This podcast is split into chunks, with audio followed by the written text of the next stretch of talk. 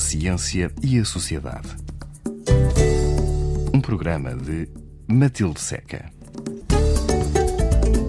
Bem-vindo ao programa Fundos e Novos Mundos, onde conhecemos a atividade de bolseiros em áreas muito diversas. Começamos pela National Geographic Society, uma organização que tem apoiado milhares de projetos nos campos da conservação, da educação, da investigação, da escrita e da tecnologia. O nosso convidado de hoje é Gonçalo Corveira Santos. É biólogo da conservação e dedica-se à investigação e ecologia de mamíferos, em particular de carnívoros. Após a licenciatura em Biologia na Faculdade de Ciências da Universidade de Lisboa, completou o mestrado em Ecologia e Conservação na Universidade de Uppsala, na Suécia. Atualmente é doutorando no CE3C, Centro de Ecologia, Evolução e Alterações Ambientais na Faculdade de Ciências da Universidade de Lisboa. Em 2018 foi bolseiro da National Geographic Society e conduziu uma investigação na África do Sul, onde estudou grupos de carnívoros com o objetivo de perceber as consequências ecológicas de modelos de conservação. Olá Gonçalo, bem-vindo. Esteve na África do Sul, mais especificamente na savana em KwaZulu-Natal. Para uma região ser classificada como savana, quais é que são as características que tem que ter? um ponto de vista existe uma definição técnica, não é, que é aquilo que nós entendemos por ser o que é que é um bioma, não é, e isso tem a ver com uma combinação de, de fatores uh, bioclimáticos, né? portanto o clima, a localização geográfica, depois a, a composição da estrutura vegetal que compõe aquele sistema, não é? E, e, e, na África do Sul um dos grandes biomas é o bioma de savana, que, que tem a ver com com as, com as temperaturas médias, não é? com, com a sazonalidade que é, que é muito típica não é? da época das chuvas e, e época mais seca, e depois com a composição da, da vegetação, que é um bocadinho estes, estes mosaicos de áreas florestais bastante abertas, não é? que variam um bocadinho, com um bocadinho de cobertura arbustiva, mas muito, com muita cobertura muito das chamadas grasslands, não é? que é o que nós estamos habituados a ver, que, é, que são as, as, zonas de pastagem para, para a megafauna que nós vamos ver. Mas, mas depois, claro, isso é a região de bioma, tem bastante variação a uma, uma escala mais fina. Estuda em savanas, em áreas protegidas, em reservas naturais? Uh, na verdade, isso é, é, é, é o principal foco do meu trabalho. Não é? E o ponto interessante que motivou toda a minha investigação, não só deste, deste projeto que, que está financiado pela, pela, ou foi apoiado pela, pela National Geographic, mas, mas todo, todo aquilo que é investigação, o objetivo de investigação do meu, do meu projeto de doutoramento. E isso tem muito a ver, ou importa, perceber um bocadinho qual é que é o panorama atual da conservação na África Austral e, e, em particular na África do Sul como um país uh, pioneiro nesta temática. Isto é muito interessante porque a África do Sul, na verdade, tem, adota uma série de medidas para a conservação que, digamos assim, são invulgares aquilo que, é, que era praticado de um ponto de vista mais histórico. E, e, basicamente, tentando fazer uma história longa e complexa relativamente simples, uh, o que aconteceu foi que durante muitos anos, na África do Sul, por ser um dos países mais envolvidos da, daquela região da África, como nós sabemos, o que aconteceu foi que houve uma grande perda de habitat associada à, à, expansão da agricultura, à expansão da pecuária, não é? também à, expansão das populações humanas, que levou a grande, um aumento da, da perseguição da, da vida selvagem, que levou a uns declínios brutais da, da, da, população da fauna, não é? das populações de fauna.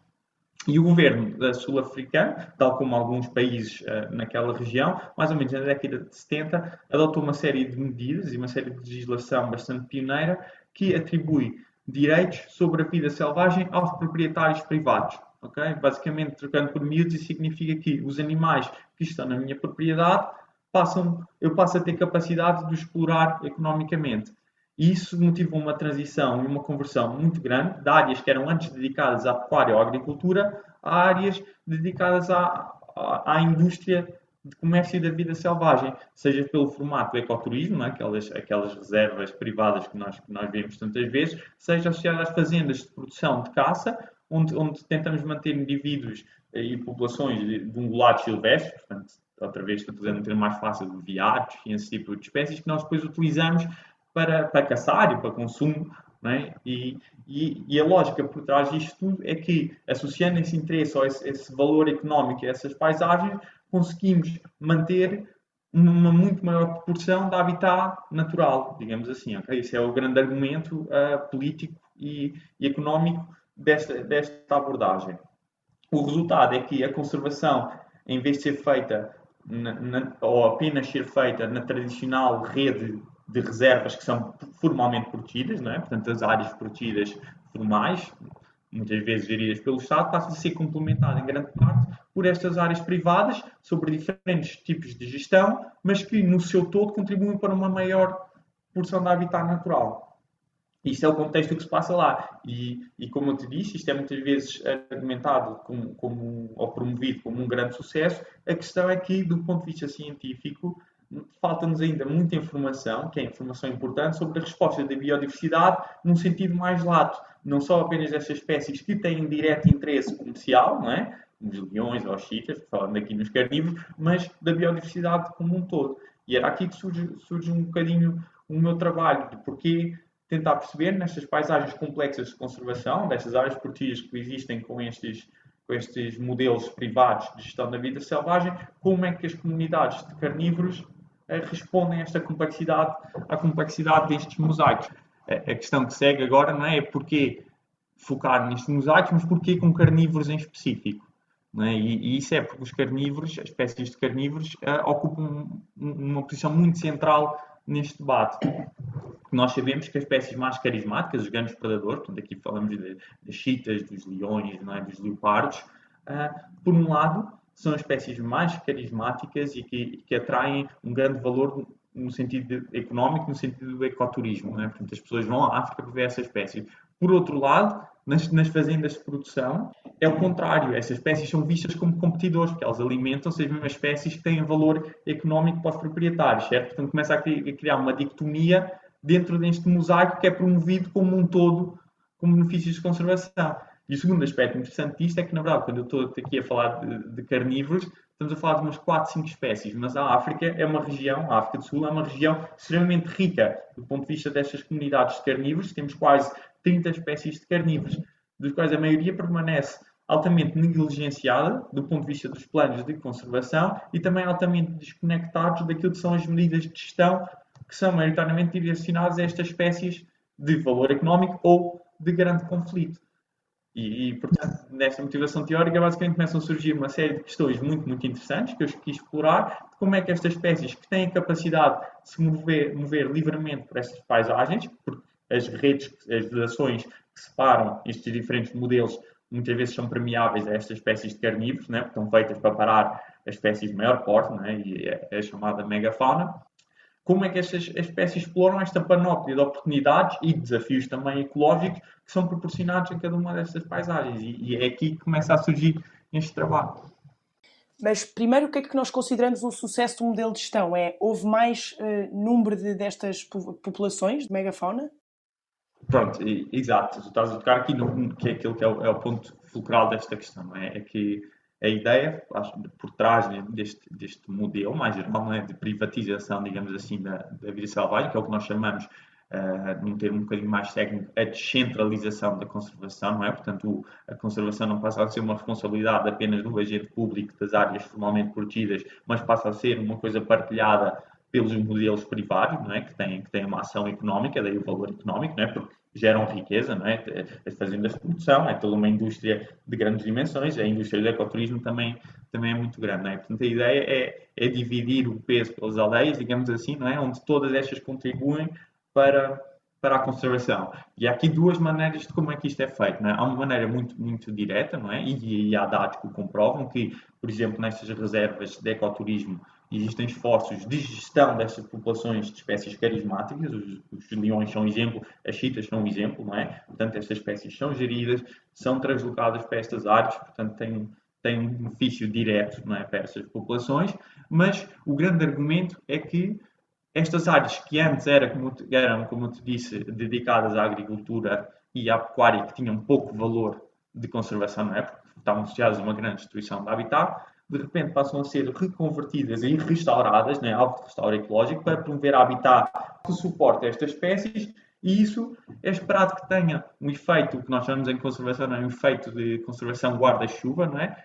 que é de forma indireta beneficial para as restantes espécies, para a restante biodiversidade. E esse é o maior argumento. A questão é que nós aqui sim uh, temos falta de alguma informação empírica, é? de estudos que comprovem isso e de que forma é que isso acontece. E o meu trabalho, focado nos carnívoros, tenta contribuir um bocadinho para essa falta de conhecimento.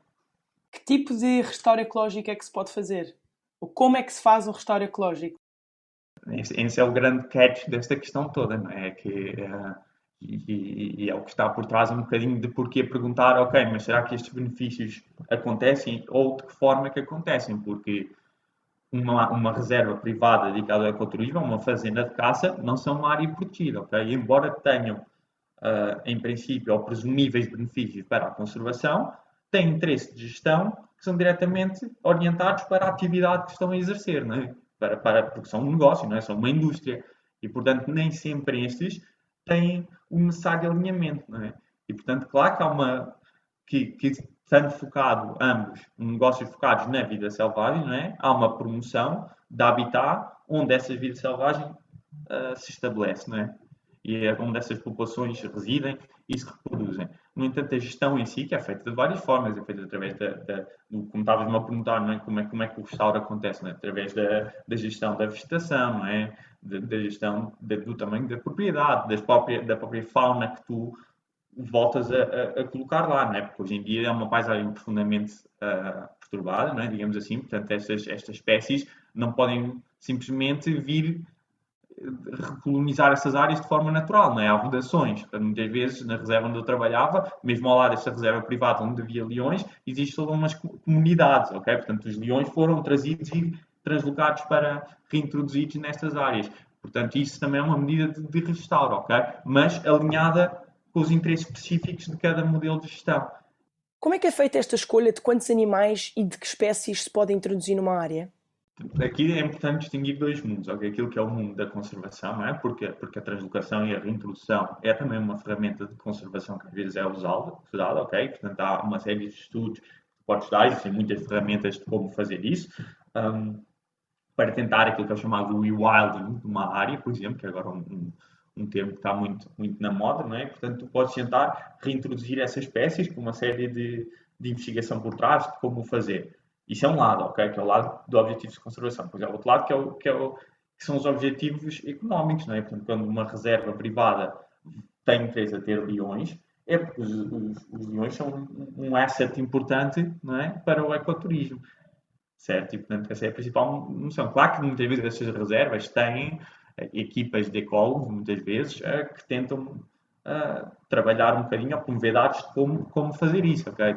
Coisas como termos como aquilo que é capacidade, uma reserva com aquelas determinadas dimensões, com aquele determinado número de presas, quantos leões é que essa reserva consegue manter, por exemplo, ok?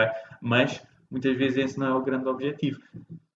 Mas estas reservas privadas estão sujeitas a alguma legislação que defenda a conservação?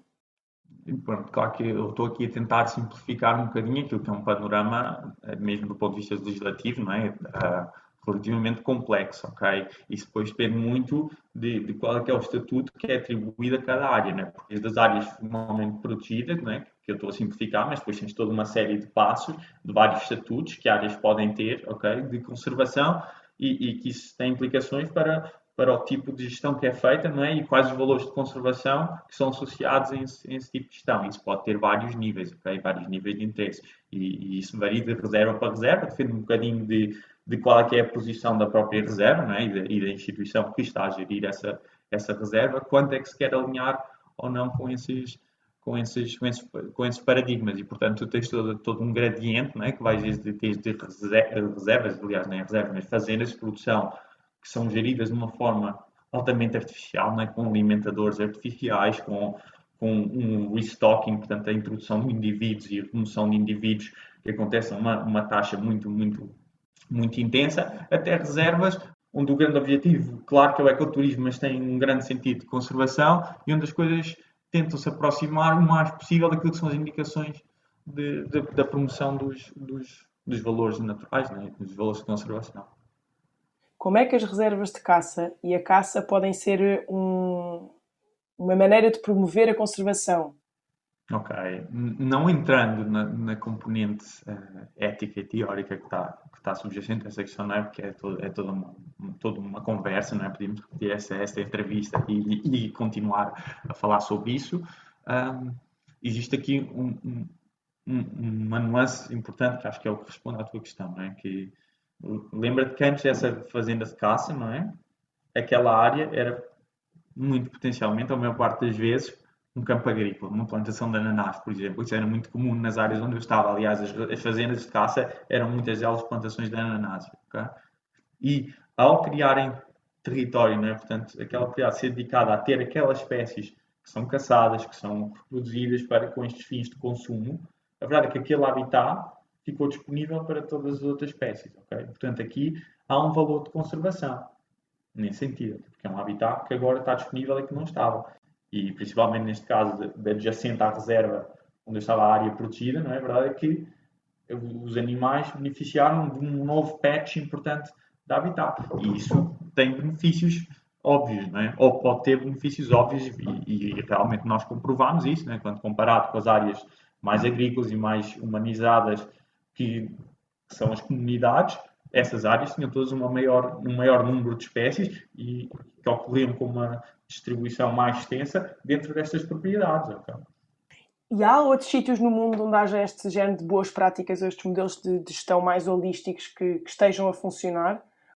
Eu, eu acho que, que é, é, é, é, muito difícil não é? chegar, chegar a, a, respostas do que é que é um bom, um bom modelo. Okay? Porque para já tens toda essa complexidade que ainda que descobrir, é? Precisas de, de, muito conhecimento por trás e por outro, porque é muito dependente do contexto, não é? O que funciona num sítio não é necessariamente a melhor opção para o outro, não é? Portanto, isso, isso é difícil de responder assim. Acho que há, há, há dois fatores aqui que, que, espero que respondam à tua pergunta. E um, na verdade, diz respeito àquilo que é, que é a grande transição de paradigma na, na ecologia contemporânea e na, na, conservação, não é? Porque nós estamos a, a a atravessar um período onde está a haver uma transição grande da, da, da perspectiva de conservação clássica, uh, baseada na conservação de espécies e áreas prioritárias, né, para uma conservação que está cada vez mais a olhar para o funcionamento dos ecossistemas nestas interações entre espécies e como é que podemos preservar ou restaurar este tipo de interações e este tipo de processos.